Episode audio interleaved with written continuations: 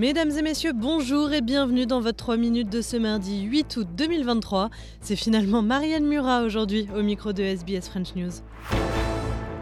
Une vaste enquête internationale sur un réseau de maltraitance infantile a permis l'arrestation de 19 Australiens âgés de 31 à 82 ans et la mise en sécurité de 13 enfants. Cette opération appelée euh, Bakis et débutée l'année dernière aux États-Unis a fait que le FBI a contacté euh, la police australienne à propos de contenus pédopornographiques partagés euh, sur le dark web. Tous les hommes arrêtés avaient de hautes compétences techniques et informatiques. On écoute Helen Schneider de la police fédérale australienne.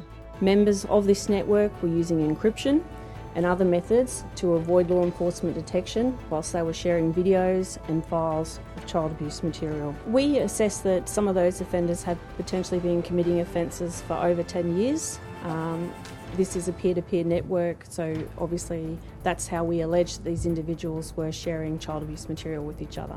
La Nouvelle-Zélande en passe d'être l'un des premiers pays du monde à être entièrement alimenté en énergie renouvelable. C'est ce que souhaite le Premier ministre. Chris Hipkins a annoncé un fonds d'infrastructure climatique en partenariat avec la société américaine BlackRock.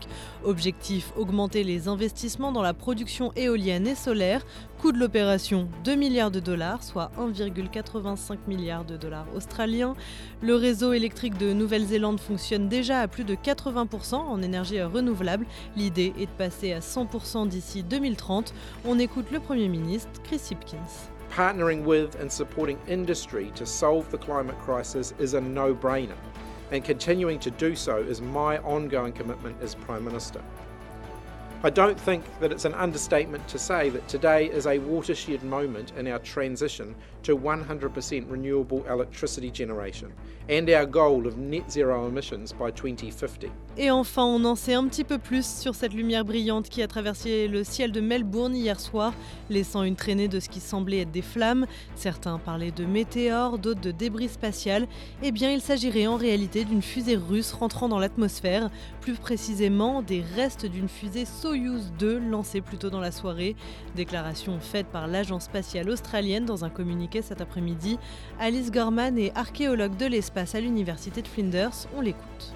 What the Melburnians saw was the second stage of a Russian Soyuz rocket, which had been launched yesterday from the Plazets Cosmodrome near Moscow.